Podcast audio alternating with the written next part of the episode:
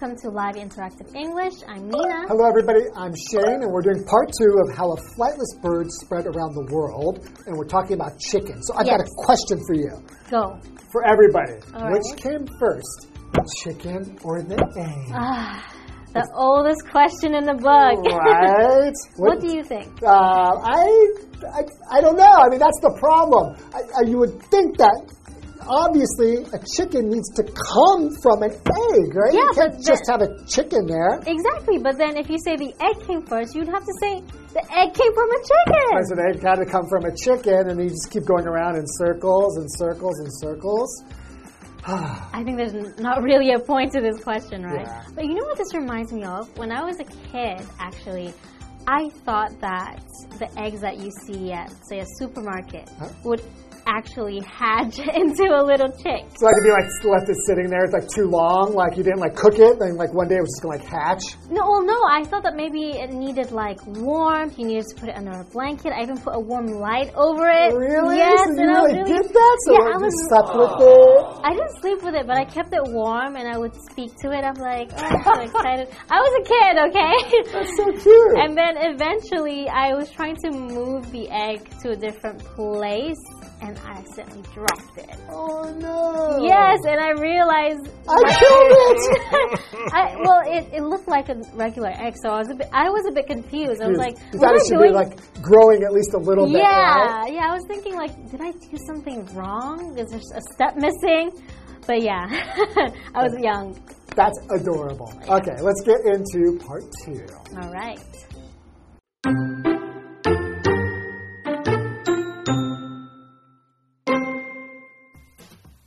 Chickens didn't reach North America until much later.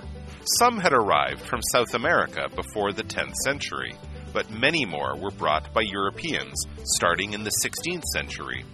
Even then, with so many wild birds in North America, chickens were valued more for their eggs than for their meat.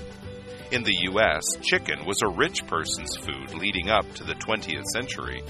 But by the time of the Great Depression, many poor families had begun breeding chickens. Soon, antibiotics and vitamin enriched feed allowed people to raise chickens safely indoors.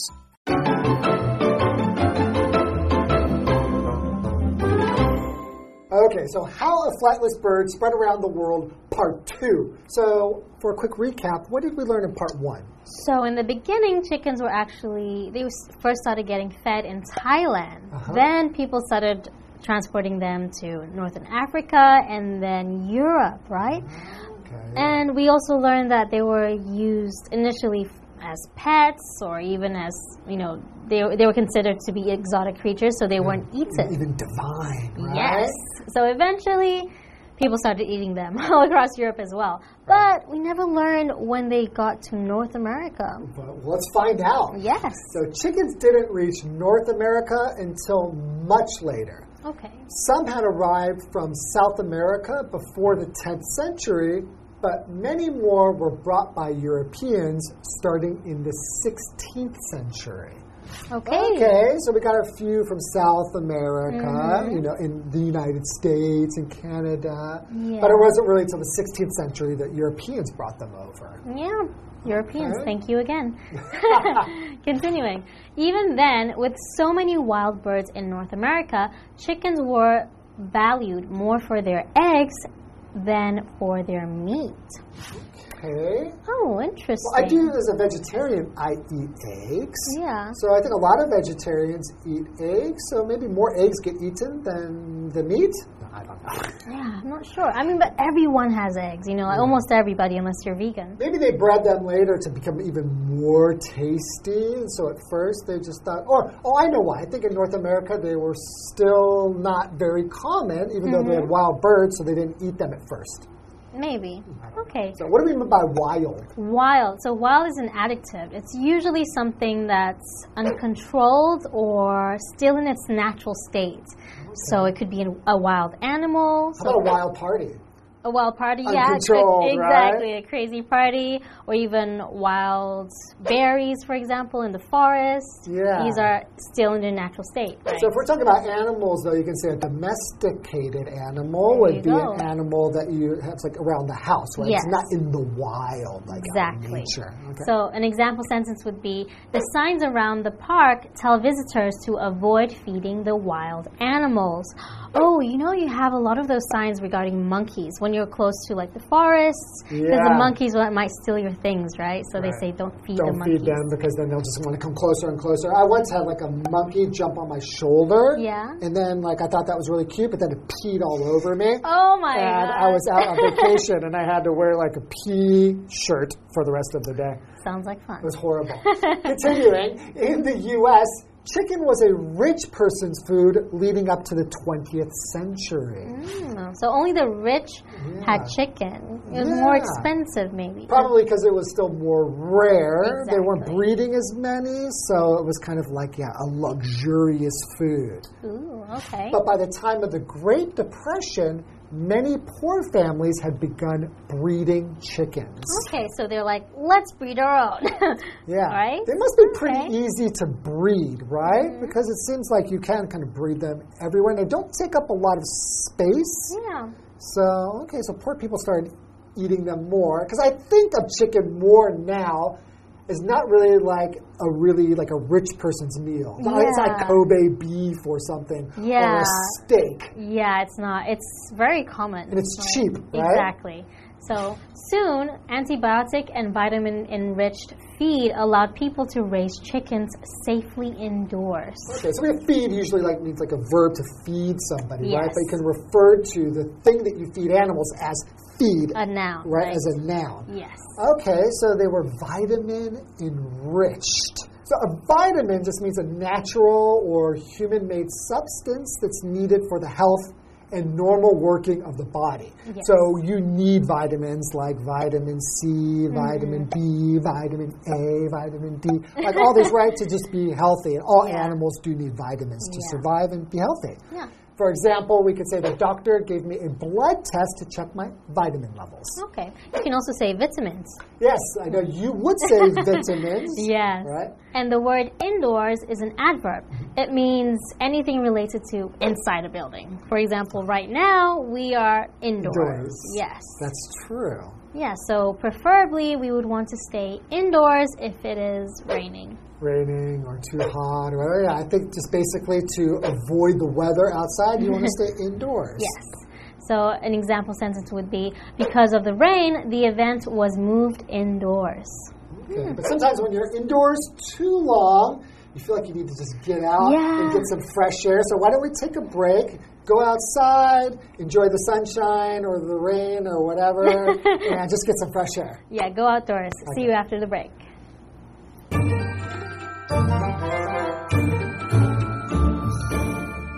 Hello，大家好，我是 Hanny。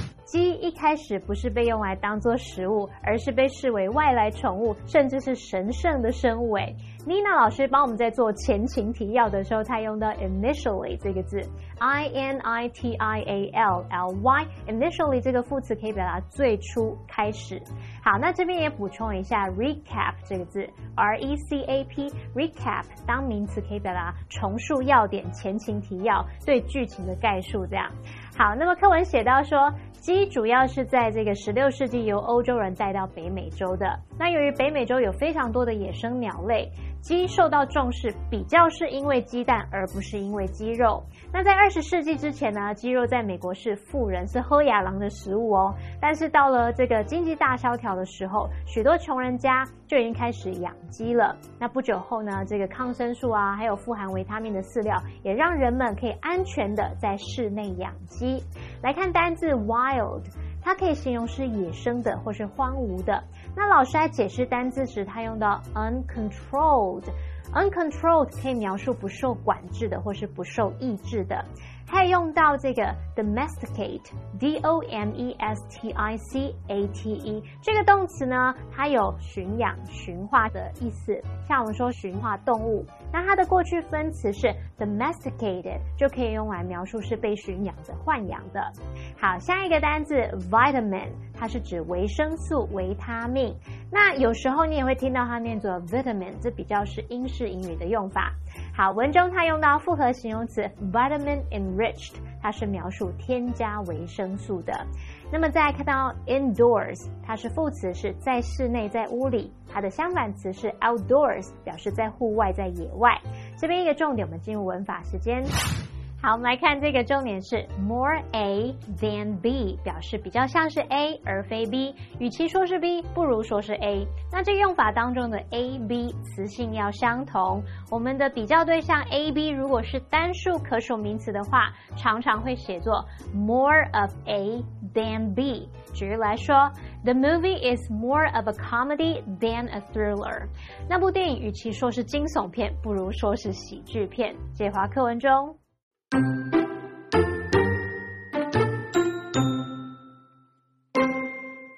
After World War II, the global population grew, and so did the public's taste for chicken meat. Today, there are over 25.9 billion chickens, making them the most numerous bird on Earth. Over the last century, chickens have changed a lot due to selective breeding. In 1957, an adult chicken weighed less than one kilogram on average. These days, it weighs over 4 kilograms, which is an almost 400% increase. The same goes for egg production. The number of eggs produced in a year has nearly tripled. For a flightless bird, chickens sure have come a long way.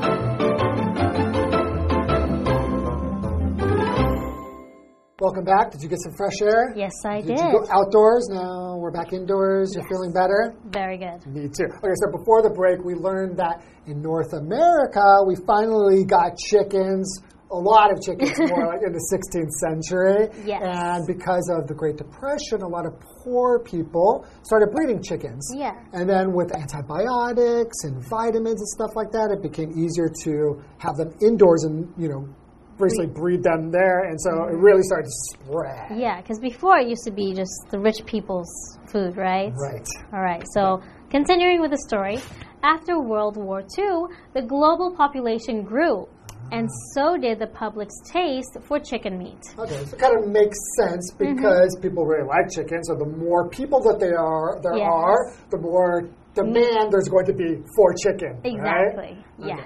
Yes. So population is a noun. It means the people who live in an area considered as a group. Yes. So, for example, you can say the population of Taipei is over 2.6 million. Which is actually a lot for the size of Taipei. Yeah, so Taipei's pretty small, so yeah, it's quite densely populated. Exactly. Continuing, today there are over 25.9 billion chickens. Wow. Making them the most numerous bird on earth. That's crazy because there are about what, Eight eight billion. billion People? on Earth, So there's like three chickens for every person. unless you're vegetarian. yes, I don't need any chicken, so I can give my three to you, so you get six. Yes. Okay. So if we say something's the most numerous, like the most numerous birds, just means that the number of them is the most. Yes. Right? So you could also say numerous to just mean I have numerous uh, hobbies. Yeah, so Could be- many, right? Could be many as well. Yes. Continuing. Over the last century, chickens have changed a lot due to selective breeding.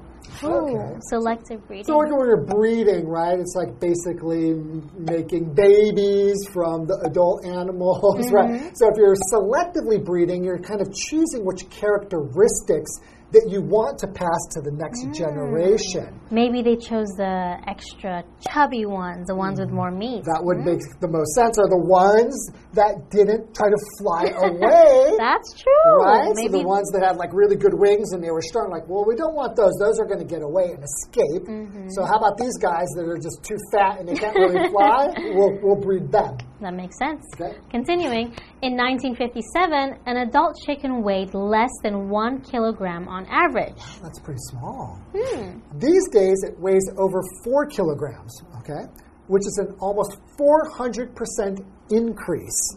Wow. Wow, so they used to just kind of probably like probably like this big, Yeah. right? And now they're like they're, they're, they're pretty big. The fat. because you need more meat, right? So you're going to selectively breed the bigger ones, and the ones that are too small, you're just going to push them off to the side and don't mm-hmm. breed them, right? okay. Continuing, the same goes for egg production. So production is a noun. It's the process of making or growing goods to be sold. But the verb is produce, which is like make. Correct. Okay. So, for example, you could say in North America, steel production is expected to rise next year. Hmm, Okay. okay. And it looks like the production of chicken is going to just continue to rise Grow. and grow and grow and grow because the human population on the earth is going to just keep increasing and increasing. yes. Continuing, the number of eggs produced in a year has nearly tripled. For a flightless bird, chickens sure have come a long way. Oh, yes, Oh, they I see the joke there. They've come a long way, even though they can't fly. okay, so we have a what do you think question. Yes. So after reading the article, what was the most surprising thing you learned about chickens? Huh. I think for me, I didn't realize that chickens initially initially weren't used as food. You know? Right. Yeah. Yeah, I was surprised to learn that too. Like, Yeah. I would just you just think of chickens as something you eat, exactly. but you can't imagine someone's like, "Oh, look at my exotic ch- pet chicken." Yeah, that's really weird, right? And the fact that they were considered a divine, right? A divine creature. So yeah, you don't really put, you don't really imagine chickens being that. Like it's not like they're a peacock and have really pretty feathers, but I guess It's because they're so common now. yeah. So Right? It's kind of like diamonds. Why are they so you know precious? It's because they're rare. that's very true. Okay, but I still think that chickens are precious. So if you want to become a vegetarian like me, go for it. and why don't we end there? Sure. Hope you learned a lot about chickens. I know we did. Yes, we did. We'll see you next time. Bye bye. Bye. 在第二次世界大战后，全球人口增加，那么大众对鸡肉的喜爱也增加了。如今有超过两百五十九亿只的鸡，耶，这使它们成为地球上数量最多的鸟类了。那在上个世纪呢，由于这个选择育种，鸡产生了很大变化，像鸡的平均重量增加了，鸡蛋的产量也增加了。我们补充一下，这个段落有用到 average 来当名词，表示平均值。我们用 on average 就可以表达平均来说怎么样怎么样。好，那单字 population 它是指人口、全体人民，也可以去表达说可能某地区某一种动物它的总数。那讲到台北人口时，Shane 老师用到 densely populated 来描述人口密集的，其中这个 densely d e n s e l y 它是当副词来表达稠密的、密集的。那么 populated 它是拼作这个 p o p u l a t e d populated 是描述居住的。好，下一个单词 production 是名词，是指产量、生产、制造。那课文最后就写到说，对一种这种不会飞的鸟类来说，鸡确实走了很长的一段路，这是要呼应它不会飞吧？好，这边两个重点，我们进入文法时间。好，我们来看第一个重点是 so 加上助动词或 be 动词加主词，是表达什么什么也是。这个用法是用来附和前面的肯定句。那如果你前面是否定句的话，这时候只要把 so 改成 neither 就可以表达什么什么也不是。好，那么 so 跟 neither 都是副词，跟前面的句子呢要用连接词或是分号隔开来。那你也可以把前面先打上句号，然后再另外把这个 so 或是 neither 所开头的句子写成另一句喽。举例来说，Tina had bread and coffee for breakfast, and so did I. Tina 早餐吃面包配咖啡，我也是。那我们看到后半句这个逗号，and so did I，你也可以把它写作分号，so did I，或者是呢把前面打上句点，然后 so 的 s 大写，so did I。好，那我们再来看个例句 Sharon isn't going to the party, and neither are we. Sharon 不会去参加派对，我们也不会。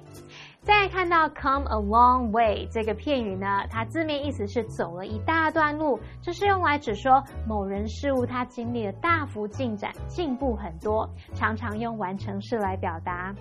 比如 Tom's guitar skills have come a long way since last year.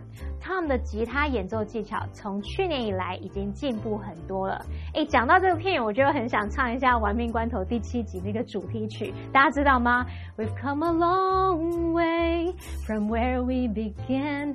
Oh, I'll tell you all about it when I see you again. 还好没有出糗。好，以上是今天讲解同学跟子开，马上回来喽。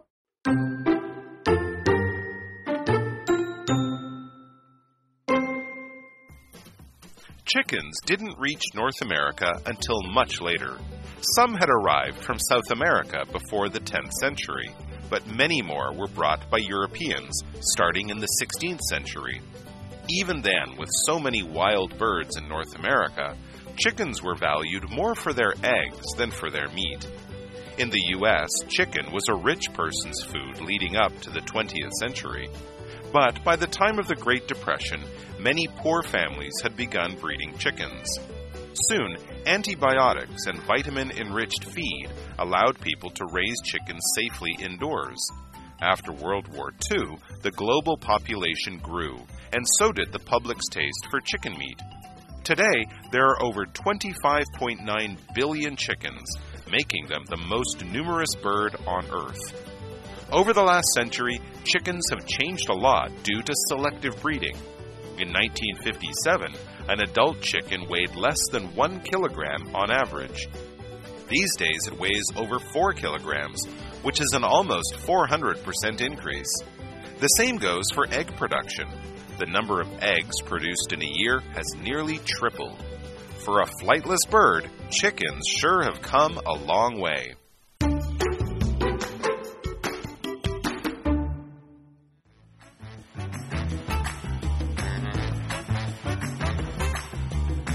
Hi, I'm Toy. I'm Josh. And today we're playing Word Drop.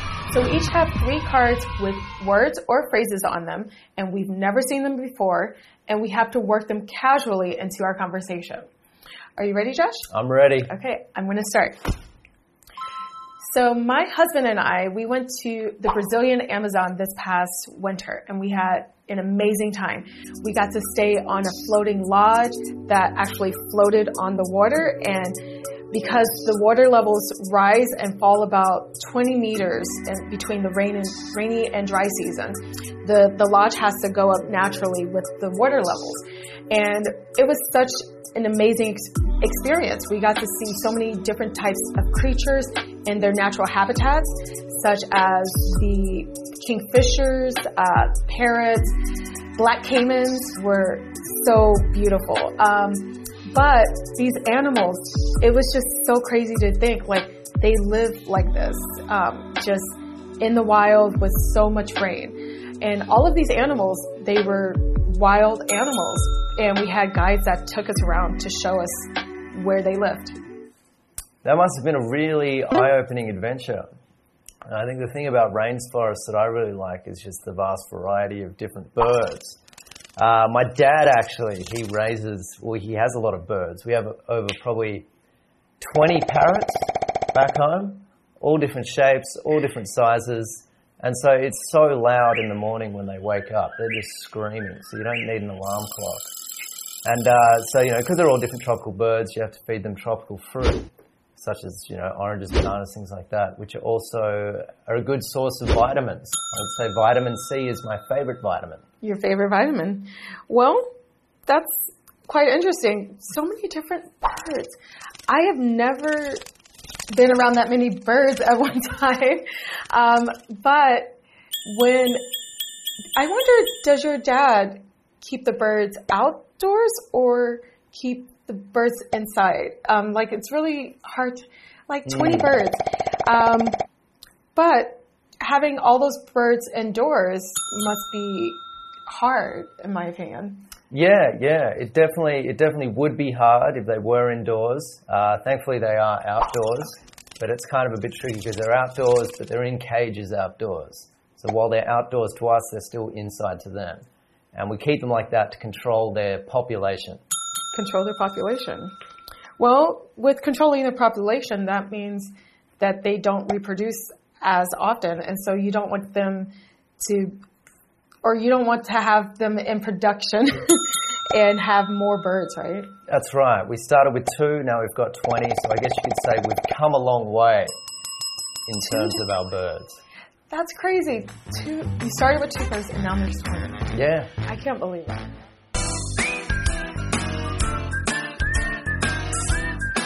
See you next time.